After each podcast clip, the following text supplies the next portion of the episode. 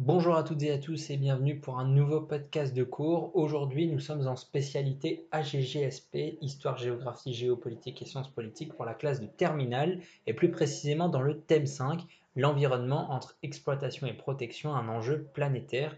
Nous allons aborder aujourd'hui l'introduction et nous allons nous poser la question suivante, qu'est-ce que l'environnement?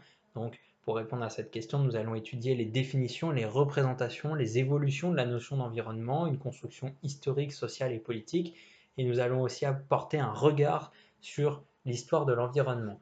Je vous rappelle que vous pouvez retrouver le cours écrit et de nombreux documents complémentaires sur la page dédiée à cette introduction au chapitre sur le site www.histoiregéographie.net et que cette page sera alimentée régulièrement. Commençons donc avec la première partie sur l'histoire de l'environnement. L'environnement a été une source de préoccupation depuis des siècles, dès l'Antiquité et le Moyen Âge. Les sociétés successives ont aménagé et transformé les milieux naturels afin d'exploiter les ressources agricoles, minières. Le rapport des sociétés à leur milieu a progressivement évolué. La notion scientifique de l'environnement a évolué. Au XIXe siècle, l'environnement est défini comme ce qui entoure l'individu. C'est Vidal de la Blache, un géographe qui utilise ce concept en 1912. Ce n'est qu'au début des années 70 que va s'imposer une définition plus vaste. L'environnement est une combinaison d'éléments naturels et humains qui constituent le cadre de vie d'une population. Au cours des années 60, le domaine des sciences humaines commence à s'intéresser aux questions environnementales. La dégradation des milieux résultant de la croissance économique et industrielle inquiète de plus en plus les milieux intellectuels. C'est aux États-Unis, en 1972, que débutent les premiers travaux relatifs à l'histoire de l'environnement combinaison d'éléments naturels et sociaux qui sont en interaction et qui constituent le cadre de vie d'un groupe ou d'un individu. Et donc, l'environnement, c'est devenu une spécialité à part entière de l'histoire. Il faut attendre les années 90 pour la France, avec des historiens et des chercheurs professionnels. Les premières thématiques abordées étaient l'historisation de la nature, les conséquences de l'anthropisation sur l'environnement et les impacts de l'environnement sur l'homme. La compréhension des rapports entre l'homme et son environnement a été favorisée par la géographie, qui étudie les milieux en analysant les relations des sociétés à leur milieu physique et la place des éléments naturels dans les aménagements et à toutes les échelles. Une nouvelle notion, l'Anthropocène, est apparue au cours des années 2000. Elle a été proposée par Paul Crutzen, prix Nobel de chimie, pour désigner une nouvelle ère géologique où l'homme est devenu par sa capacité d'action un facteur déterminant de l'évolution de la planète. Le début de cette période, qui a été retenu par de nombreux chercheurs, est 1784 qui correspond à l'invention de la machine à vapeur ayant entraîné la mise en place de la révolution industrielle. L'Anthropocène succède ainsi à la période de l'Holocène, une ère interglaciaire de 10 000 ans. L'ère de l'Anthropocène se traduit par une irréversibilité et une ampleur inégalée des changements environnementaux. Extension massive, perte de la biodiversité, augmentation du niveau des océans, réchauffement climatique. La Terre est confrontée à la sixième extinction massive en 500 millions d'années. La première, depuis la disparition des dinosaures, est la première causée par l'homme. Depuis le XVIe siècle, près de 700 espèces de vertébrés ont, disparu. On compte aujourd'hui 1 million d'espèces animales et végétales menacées d'extinction. Depuis 30 ans, en France, la population des oiseaux des villes et des champs a décliné de près de 30%. La création de la notion de développement durable en 1987, c'est le rapport Brundtland, traduit la volonté de construire un nouveau modèle de développement plus protecteur de notre environnement et qui bénéficiera aux générations futures. De nouveaux indicateurs ont été mis en place pour mesurer l'ampleur de l'impact des sociétés humaines sur leur milieu, notamment l'empreinte écologique et le jour de dépassement. Vous avez à ce propos une vidéo de l'association WWF sur le site internet. Euh, en 2020, le 22 août était le jour où l'humanité a consommé l'ensemble des ressources de la Terre.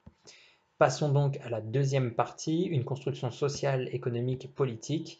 La dégradation de l'environnement a entraîné une prise de conscience des sociétés à partir des années 70 et 80 dans les pays du Nord. En 1972, le Club de Rome réunissant intellectuels, économistes et industriels commande un rapport sur les conséquences environnementales de la croissance économique, c'est le rapport Meadows, la prise de conscience s'accélère par la protection d'œuvres culturelles, littérature, cinéma qui montrent les conséquences catastrophiques voire apocalyptiques des politiques économiques productivistes appliquées dans les sociétés modernes. Le film Soleil vert met en scène un monde ravagé par la destruction de l'environnement et la surpopulation. La notion d'environnement devient progressivement un enjeu social et politique. La nécessité de protéger les milieux traduit une prise de conscience de plus en plus forte de la part de nombreux acteurs à plusieurs échelles, la fin du XIXe siècle voit l'apparition d'une volonté de préserver des espaces. Le premier parc national est celui de Yellowstone aux États-Unis. De plus en plus d'hommes politiques, à partir de 1970, vont prendre en compte cette compréhension des effets néfastes de la croissance économique sur l'environnement. En 1970, justement, le président français Georges Pompidou fait un discours sur les problèmes de l'environnement urbain devant l'Alliance française à Chicago. La création d'un ministère de l'Environnement en France en 1971 donne une reconnaissance institutionnelle à cette notion. Il répond à l'inquiétude de l'opinion relative à la population et aux nuisances industrielles et à un souhait de préserver les espaces naturels. Les années 70 voient donc la création des premiers mouvements et partis écologistes.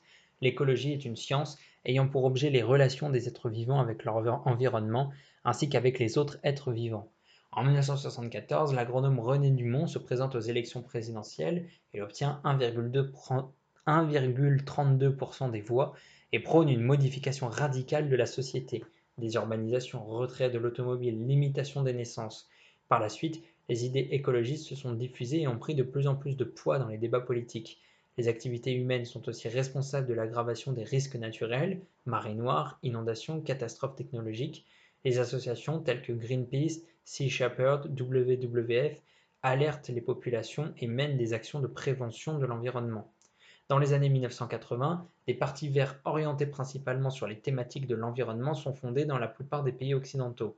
Conscients que l'environnement est une préoccupation sociale, les partis politiques traditionnels intègrent de plus en plus des mesures écologiques dans leurs programmes.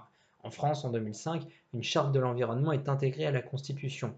Les noms des différents ministères en France témoignent d'une évolution de la conception de l'environnement.